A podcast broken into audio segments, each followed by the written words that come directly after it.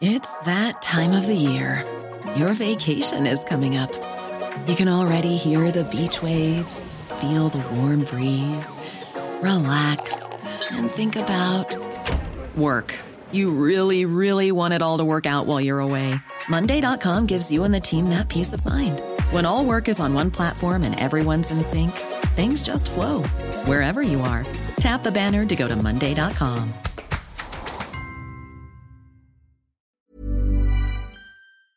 C'est-à-dire que quand quelqu'un mourait, eh ben, tout d'un coup, euh, les choses, sa vie finalement, n'était pas conservée. Euh, les traces de sa vie partaient souvent à la benne. Et effectivement, un des arguments pour euh, le vote d'un contrat d'union civile entre, personnes de, même sexe, c'était aussi ce, ce, ce, cette espèce de poids horrible, supplémentaire, qui était que non seulement une personne mourait, mais sa vie mourait aussi, ses traces. VIH, SIDA, l'épidémie n'est pas finie. Et, et donc, euh, quand je parle d'archives, c'est ça aussi, hein, l'idée de... de et, et, et, euh, on a vécu ça, moi j'ai vécu ça, j'ai vécu effectivement l'éradication des traces des amis, hein, les parents, enfin, je, le, cas, les cas comme ça, les plus, les tristes et tragiques, hein, c'est quelqu'un meurt et on n'a absolument pas le temps de, de, dire ouf que, ou de dire, euh, ou de dire, euh, enfin, de pleurer que, que tout d'un coup, euh, les parents arrivent et tout disparaît, quoi. Les choses partent à la benne, les souvenirs partent, etc., etc. Et donc, effectivement, je pense que quand, euh, faire de l'histoire, euh, faire œuvre de mémoire et faire œuvre historique sans trace, c'est difficile. Un podcast produit par Manifesto 21, en partenariat avec le MUSEM, Musée des civilisations de l'Europe et de la Méditerranée. Épisode 5 Transmettre. Un devoir de mémoire. On a tout fait pour, pour faire en sorte que justement on l'oublie. Euh, parce que ça embarrassait tout le monde, ce, cette histoire de sida. Moi, je me rappelle tout jeune, donc quand j'étais à Aide, j'allais euh, faire des, permanences dans un bar gay à Marseille qui s'appelait le Kempson. Et le dimanche soir, de 18h à 20h, euh, j'avais 23 ans, hein, donc 23-24 ans. Et on me mettait dans un coin, on m'offrait une limonade, et en fait, euh, j'étais devenu transparent. Je ne voulais pas comme drague, mais si on avait pu euh, m'éviter, me passer par-dessus, etc., pour éviter mes brochures et mes préservatifs, parce que je représentais le VIH. Je représentais le sida. Euh, le, mec qui empêche de baiser en rond, quoi. Je veux dire, donc euh, il faut mettre un préservatif, etc. Et donc la difficulté, c'était ça, c'était faire disparaître cette, maladie. Quand, quand les antiprotéas sont arrivés, très très vite, ben, on a fait, hop, c'est fini, c'est guéri, on n'en parle plus. On a presque oublié qu'il y a 6200 personnes ou 6300 personnes qui se contaminent chaque année. L'exposition VIH-Sida, l'épidémie n'est pas finie, a ouvert ses portes au MUSEM, à Marseille, en décembre dernier. Elle rassemble des objets qui portent la mémoire de 40 années de lutte contre l'épidémie. Et c'est la première exposition de cette envergure sur le sujet. En 2017, le film 120 battements par minute a été un véritable succès et a remis le sujet du VIH-Sida sur le devant de la scène médiatique. La même année, Elisabeth Lebovici publie Ce que le sida m'a fait. À mi-chemin entre un essai militant et un récit personnel des années 80-90, la journaliste et historienne de l'art fait performer ses propres archives pour penser les liens entre art et activisme. Car après des années de silence, une parole et volonté de commémorer commencent à émerger. Mais comment conserver et transmettre la mémoire d'une lutte quand celle-ci est loin d'être terminée?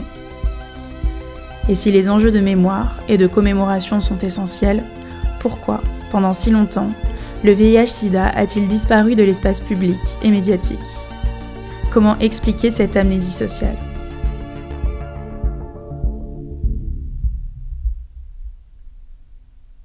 Il y a plusieurs hypothèses, je pense, qui, sont, qui peuvent se croiser. Euh, et euh, à partir de, à partir effectivement de la découverte des trithérapies et, et de la bataille hein, qui s'est constituée autour de l'accès aux trithérapies, euh, des résultats, enfin de tout de tout ce qui s'est fait alors, disons à la fin des années 90.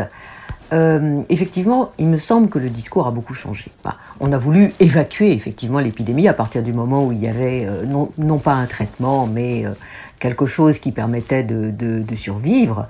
Tout d'un coup, il y a eu effectivement une, volonté, je pense, de, entre guillemets parler d'autre chose, et en particulier auprès de la communauté, par exemple des communautés homosexuelles ou des, des communautés de, de toxicos. Ce qui est intéressant aussi, c'est que ça se conjugue évidemment, avec la, certainement pas la fin, mais la moins grande visibilité d'un certain type d'activisme, hein, d'un certain type d'activisme de rue, d'activisme visuel, d'activisme sonore, d'activisme politique, qu'on avait pu voir euh, fleurir et finalement s'imposer au, au, début des années 90 et surtout au milieu des années 90, tout d'un coup, effectivement, Qu'est-ce qu'on fait maintenant qu'il y a effectivement euh, les trithérapies euh, qui sont euh, disponibles ou qui vont être disponibles sur le marché? Qu'est-ce qu'on fait? Et donc, effectivement, un double silence, vous voyez, qui s'installe. Alors ça, ce sont des causes, on pourrait dire, conjoncturelles. C'est-à-dire, tout d'un coup, il y a quelque chose qui, qui s'installe, un changement hein, dans l'activisme et dans la médiatisation, un discours beaucoup plus optimiste euh, dans la médiatisation, etc., qui fait que euh, tout d'un coup, cette possibilité de silence est, on pourrait dire, encouragée hein, de l'intérieur ou de l'extérieur, j'en sais rien. Et puis bon, en même temps, je pense que c'est le cas, en fait, l'idée de... On veut plus entendre la parole, finalement, des malades.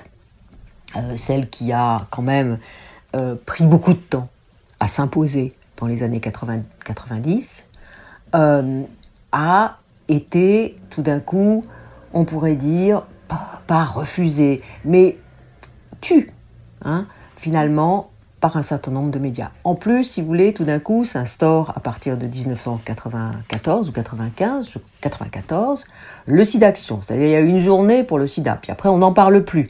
Hein. Tout d'un coup, une espèce de d'institutionnalisation euh, de cette journée qui fait qu'on en parle un jour, puis on n'en parle plus pour le reste de l'année. Donc tout ça produit des effets, effectivement, dans la, euh, bah, dans la volonté de, témoigner, de transmettre, de dire les choses, de produire un discours et, finalement de produire une, une mémoire. Bon, comme on, le sait aujourd'hui, il n'y a pas, a pas par exemple encore de centre d'archives à Paris. Euh, bon, il, y a aussi cette espèce de dispersion comme ça des, des héritages des personnes qui sont euh, mortes euh, du sida. Voilà, donc ça c'est le paysage. Et puis après, je pense qu'il y a, alors il faudrait demander, il faut demander à, des historiennes et des historiens, et je pense que des historiennes comme Annette Vievorka ont, très bien temporalisé hein, la parole des, personnes malades et la, temporalité. En, en l'occurrence, elle, a, parler des, des, survivants et des survivantes de la Shoah. Mais il me semble aussi, si vous voulez, que cette temporalité-là, cette temporalité, on dit, des 30 ans, d'une génération, elle s'est aussi appliquée au VIH-Sida. En tout cas, hein, c'est très difficile d'écouter la parole des survivants, c'est très difficile d'écouter la parole des personnes euh, qui vivent avec, hein, comme on dit, en particulier quand tout d'un coup la focalisation médiatique s'est euh, tournée vers d'autres sujets.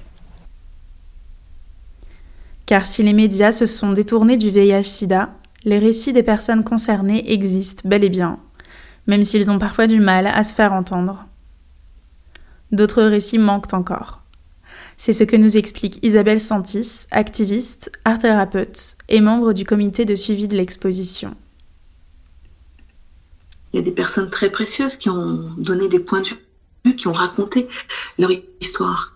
Euh, et on a beaucoup, beaucoup d'archives. On voit bien déjà dans, la, dans les collections du MUSEM, mais aussi dans d'autres collections qui sont euh, chez des individus, qui sont euh, aussi gardées précieusement par des associations ou des associations qui manquent aussi de moyens de conserver leur, de leur histoire, puisqu'on n'a toujours pas de centre d'archives LGBTQI, par exemple, en France. Mais souvent, en fait, c'est le fait, en fait, de, de personnes qui ont tous les codes culturels en fait pour s'exprimer, tous les codes sociaux, toutes les légitimités, ou qui les ont prises également, parce qu'il y a aussi des, des, des, combattantes et des combattants qui se sont mobilisés pour justement euh, briser des silences. Après, je pense qu'il manque plein de récits. Et notamment, on le voit, euh, en France, il y a une organisation hein, très centralisée. Donc, il manque beaucoup de récits des provinces, si je puis dire. Euh, donc, ça, c'est pour moi questionnant. Il manque aussi pas mal d'histoires euh, des d'autres départements, notamment d'outre-mer, et qui sont énormément touchés par le VIH/SIDA. Et il manque plein plein d'histoires en fait de personnes qui, pour plein de raisons, n'ont pas cette culture de l'archive, qui n'ont pas, pour plein de raisons, euh, cette culture de l'écrit, qui pour plein de raisons n'ont pas les moyens financiers, culturels, de raconter leur histoire. Et ça, c'est aussi des réalités. Et donc, c'est comment on va pouvoir articuler euh, celles et ceux qui ont pu témoigner euh, avec euh, d'autres qui n'ont pas pu, plein de raisons. Euh, et puis aussi respecter euh, celles et ceux qui ne veulent pas témoigner. Donc je me dis qu'il y a aussi voilà toute une évolution qui est en cours, euh, des mobilisations individuelles et collectives, et je pense que ça va donc amener des, des, nouveaux récits. Il y a aussi bah, plein plein de générations très différentes qui ont été euh, touchées par euh, euh l'épidémie, et donc là aussi il y a plein d'enjeux hein, entre des personnes qui euh, de plein de générations et tout ce que ça peut entraîner. Et euh, je crois que c'est vraiment ça qui est précieux en fait dans la lutte contre le sida, c'est qu'on va vraiment en fait avoir euh, des récits. Et en même temps on voit bien que euh, comment dire euh, on voit bien l'effet par exemple de films comme 120 battements par minute où beaucoup de personnes se sont rendues compte qu'elles connaissaient pas cette histoire de mobilisation et euh, bon, bah maintenant, euh, un autre continuer, hein, de, de, la rendre accessible, de la faire découvrir et surtout de la rendre multiple.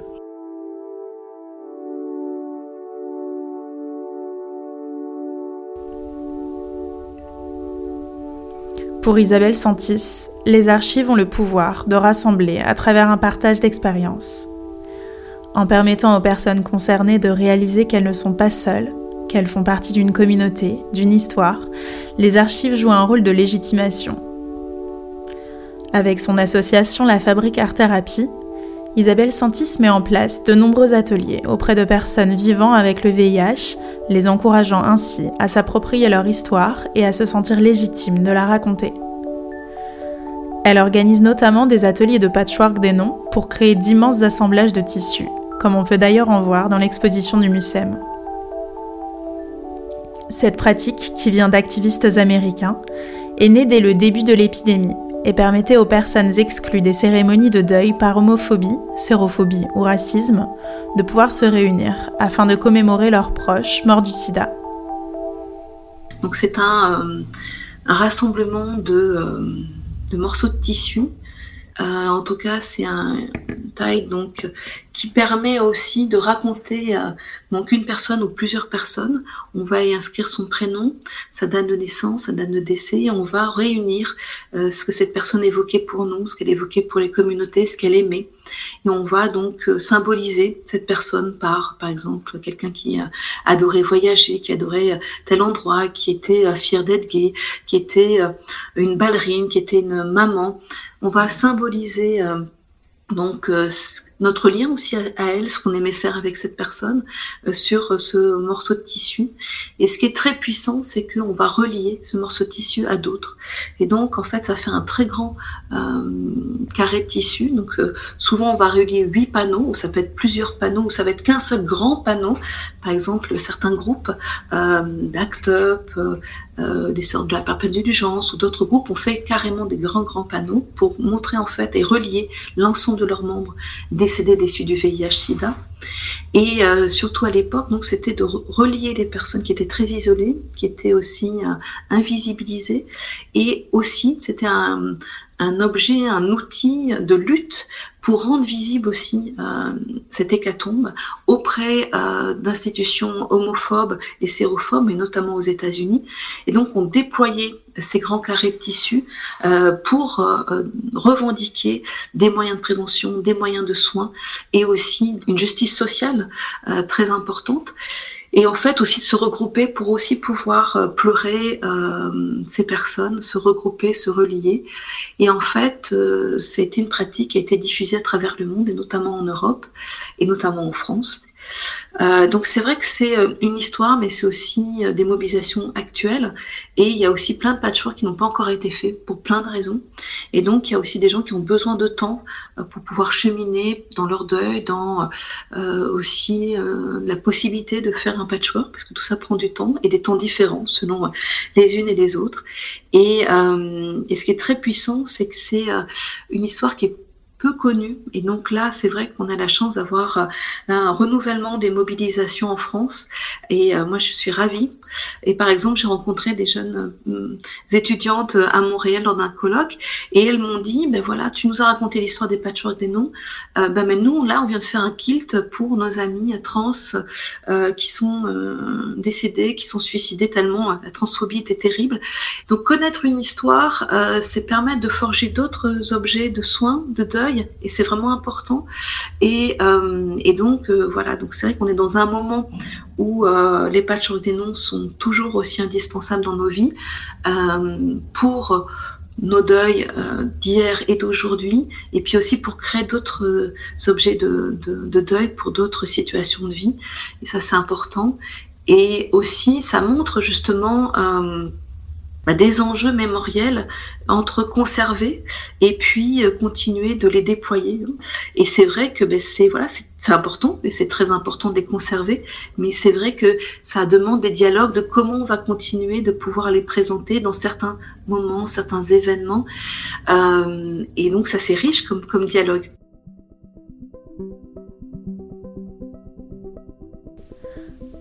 S'il est certain que ces objets doivent être conservés et restaurés, leur entrée au musée les soumet à une législation particulière. Il devient compliqué, par exemple, de déployer les patchworks des noms hors d'un cadre institutionnel. Cette patrimonialisation est importante et nécessaire, mais peut avoir un impact sur la transmission, comme le soulève Christophe Broca, anthropologue et co-commissaire de l'exposition. C'est-à-dire qu'en fait, il y a quand même une tension euh, parmi les personnes qui s'intéressent à la conservation de la mémoire, c'est-à-dire qui se soucient, disons, de la conservation de la mémoire des luttes à la fois euh, des minorités sexuelles et de genre et euh, de la lutte contre le sida.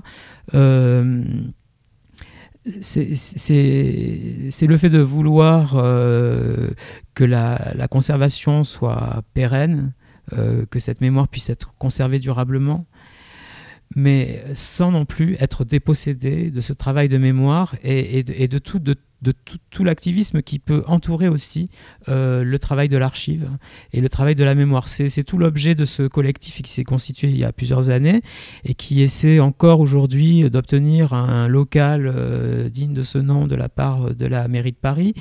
C'est-à-dire que l'idée n'est pas seulement de réclamer euh, aux institutions publiques une, conservation de la mémoire des luttes et des minorités, mais c'est aussi de permettre de rendre possible par des financements, mais euh, ce travail-là par euh, les, les, les, les, groupes concernés. Et certains sont très rétifs au fait de se voir, de voir confier en fait leur, leur mémoire aux institutions publiques.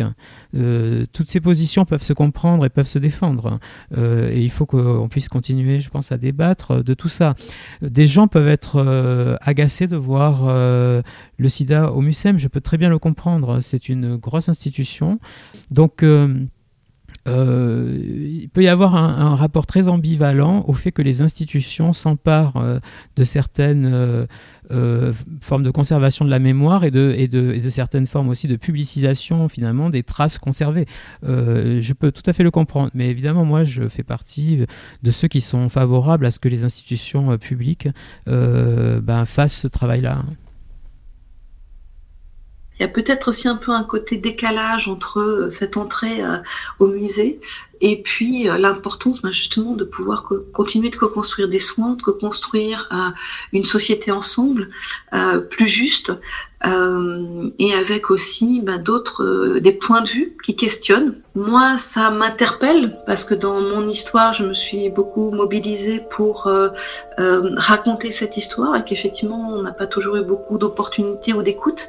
Peut-être qu'aussi, mais moi j'étais très en colère aussi il y a, il y a 30 ans et que c'était pas être dans un musée que j'avais envie qu'on soit. par contre, aujourd'hui, ben, c'est très important d'être dans les musées, euh, mais peut-être euh, une attention à comment on va être dans ces musées.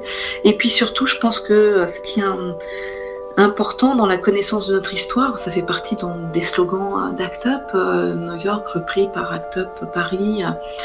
voilà, la connaissance est vraiment un pouvoir. Et donc ça, c'est aussi quelque chose qui est toujours indispensable.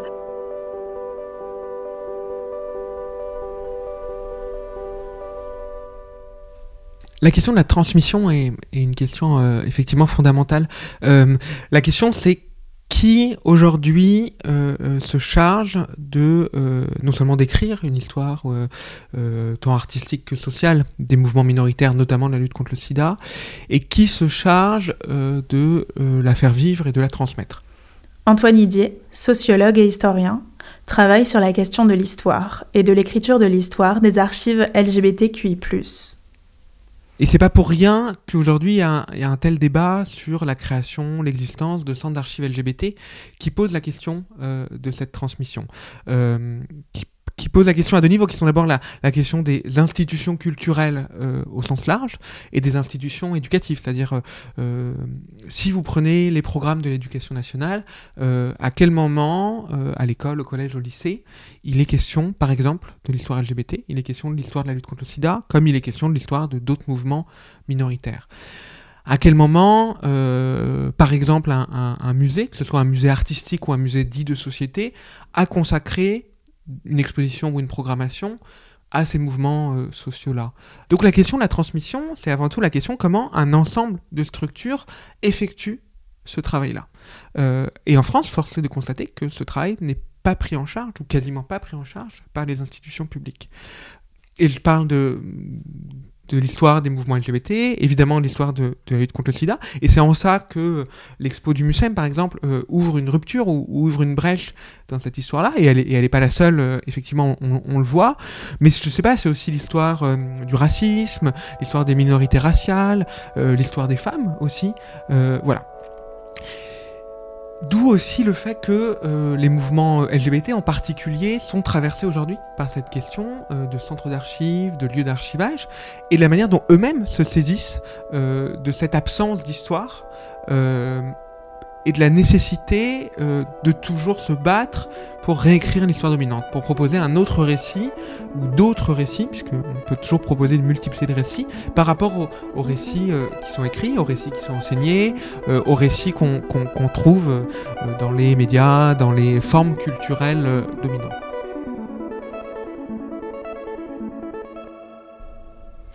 Alors la mémoire du VIH-Sida et de cette lutte, euh, elle est extrêmement éclatée en fait. Alors il euh, y, a ces, mémoires institutionnelles, euh, enfin d'ONG, enfin de aide en particulier, ou d'ACT UP, ou de SIDA Info Service, ou de Vaincre le SIDA, qui ont été versées aux archives nationales, donc et, et répertoriées pour la plupart, en tout cas pour celles de aide. Michel Bourrelli est investi dans la lutte contre le VIH-Sida depuis les années 80. Il a notamment été directeur national de l'association AIDS et fait aujourd'hui partie du laboratoire Cestime à Marseille. Il a coécrit le livre Une histoire de la lutte contre le sida. Euh, donc aux, archives nationales à Paris. Euh, après, cette mémoire, euh, il y a des archives régionales, départementales. La difficulté, c'est l'accessibilité à cette mémoire. Et je pense que, euh, euh, que ces communautés qui ont été euh, souvent discriminées, stigmatisées, vues un peu de travers, c'est quand même très, très important qu'elles puissent aussi détenir un, moyen de promouvoir ces archives pour mettre en avant parce qu'elles les ont vécues. C'est-à-dire que quand on délègue, on ne comprend pas ce qui a été fait. On ne comprend pas pourquoi on l'a fait on ne comprend pas comment ça a été construit. On ne comprend pas dans quel état d'énervement les gens se sont mis parfois euh, pour pouvoir avancer d'un iota à quelque chose qui paraît maintenant tout à fait simple. Hein, donc, mais en tout cas, la réalité, c'est que tout ça, on l'a vécu. mais c'est écrit nulle part. Hein il y a des archives, bien sûr. Si vous cherchez vraiment dans les archives de, euh, du Provençal euh, édition des Alpes de Haute-Provence euh, ou Hautes-Alpes, vous allez peut-être trouver à un moment donné quelque chose. Mais il faut chercher, et pour chercher, il faut savoir que ça existe. Donc, je crois que l'intérêt d'avoir encore des, vieux ou des moins vieux qui peuvent témoigner et, pas égayer, mettre en musique les archives issues des communautés, bien sûr, c'est capital un archiviste tout, tout, tout, tout gentil, intelligent, euh, merveilleux et diplômé qu'il soit, il ne va pas pour faire revivre quelque chose à laquelle il n'a pas participé. Euh, et c'est normal. Il y a peut-être un intérêt, ou alors avoir un département spécifique, ou alors ou un centre spécifique, mais je pense qu'il euh, y a intérêt à ce que ça soit traité par des gens qui connaissent le sujet. Euh, qui vivent le sujet, qui sont les sujets. Euh, parce que sinon, euh, bah non, ce sera le rayon 27B, étage numéro 3. Quoi. Donc allez chercher si vous vous trouvez. si on arrive à faire vivre ce passé et, le, transformer en quelque chose d'utile pour le futur, parce qu'il faut transformer justement ces pleurs, ces souffrances, ces moments qu'on a vécu tous ensemble au cimetière, au crématorium, un peu de partout, à l'hôpital, des gens cachectiques, des gens qui savaient qu'ils allaient mourir, transformer ce qu'ils ont vécu, ce qu'ils n'ont pas pu vivre, en quelque chose qui pourra servir euh, aux, générations futures.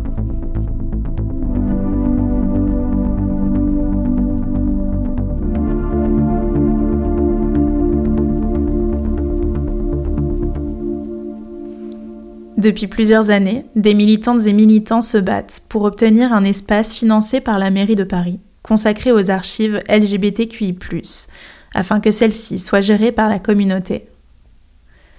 En attendant que ce projet d'ampleur voie le jour, plusieurs associations ont décidé de prendre en charge ce travail de façon communautaire. C'est le cas de Mémoire minoritaire en banlieue lyonnaise.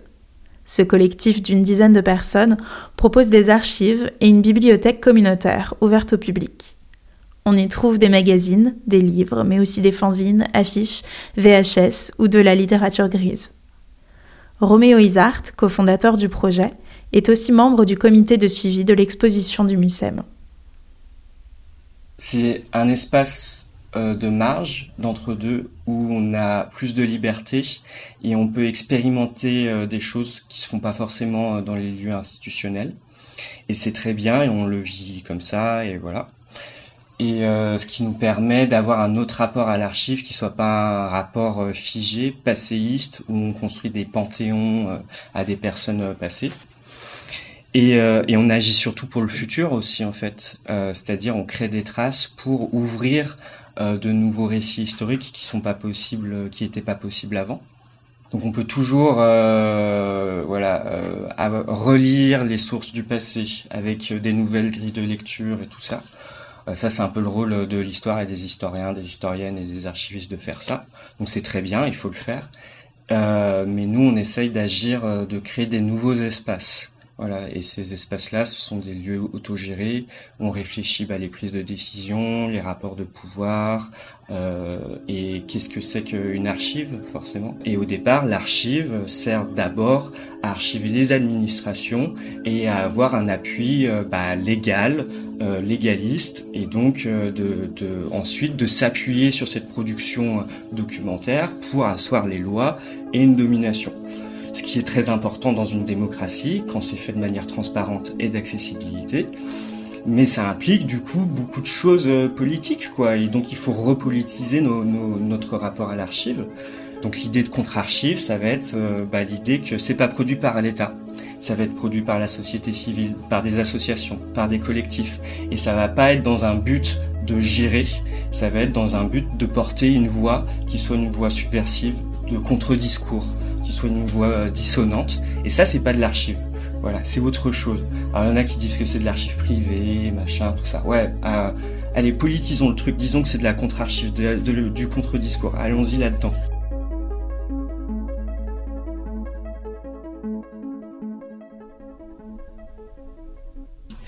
Je suis là pour essayer d'ouvrir des nouveaux espaces et essayer de repolitiser les choses et de dire aux militants et aux militantes Attention, l'archive, c'est politique. Il y a, c'est pas pour rien qu'on parle de politique d'archives. Et donc, il faut qu'on arrive à penser ça. Il faut qu'on arrive à penser ça parce que dans un processus bah, de, démocratie en fait et de transparence, si on n'arrive pas à, à déchirer un peu ce voile très romantique sur l'archive, le passé, ah là là, c'est magnifique. Ouais, ok, on est d'accord, c'est bien. Mais qu'est-ce qu'il y a derrière et qu'est-ce que ça importe euh, socialement? Bah, bah, dans l'écriture de, de l'histoire et dans, dans, comment on se positionne aussi euh, bah, politiquement et comment euh, bah, les luttes elles sont dures, elles sont souvent euh, violentes, elles sont souvent invisibilisées et donc comment on arrive à, à, garder une et à transmettre une mémoire de ça quoi. Euh, on va pas dans les institutions parce que les institutions aujourd'hui c'est pas leur mission en fait d'archiver le mouvement social. Ça pourrait l'être, c'est pas leur mission, c'est pas établi par le code du patrimoine. C'est-à-dire, on est dépendant de la bonne volonté des archivistes de nous archiver ou pas. En ce moment, on entend beaucoup, c'est une mode, ça va passer, là, là, là, là, là. Alors c'est très bien, il y a eu un mouvement de patrimonialisation euh, des, archives LGBT euh, dans les années 2010, notamment aux archives nationales, donc c'est très bien. Euh, Est-ce que c'est pérenne ou pas, ce, ce mouvement d'ouverture et tout ça? Donc aujourd'hui, faire de l'archivage du mouvement associatif dans des institutions euh, patrimoniales qui euh, peuvent, parce qu'elles appliquent la loi, fermer l'accès à ces archives. Voilà, une fois qu'on a passé la, possession de ces, ressources, on n'y a plus accès. C'est un risque, c'est un risque sur les mémoires.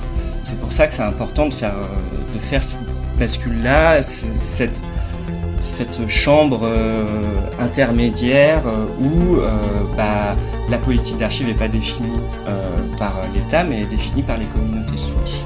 C'est prendre ce pouvoir-là.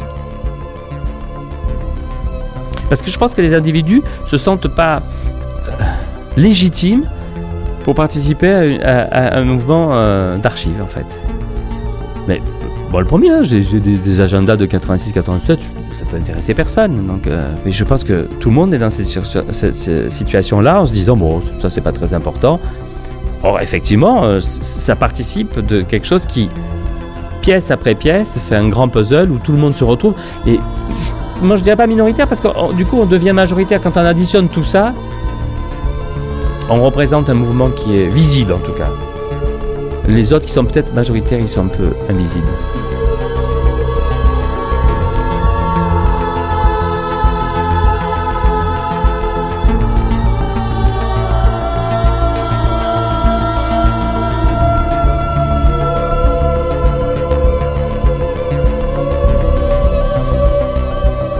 C'était le dernier épisode de VIH-Sida, l'épidémie n'est pas finie, un podcast produit par Manifesto 21 en partenariat avec le MICEL. Si vous avez aimé cet épisode et la série, n'hésitez pas à les noter et à les partager autour de vous. Cet épisode a été écrit et réalisé par Soazic Pinot, avec l'aide précieuse de Anne-Charlotte Michaud, de Clément Riandet, d'Apolline Bazin et de Costanza Spina. L'habillage musical est signé par Alexis Schell. Vous pouvez réécouter ce podcast sur toutes les plateformes d'écoute, ainsi que sur le site du MUSEM et sur manifesto-21.com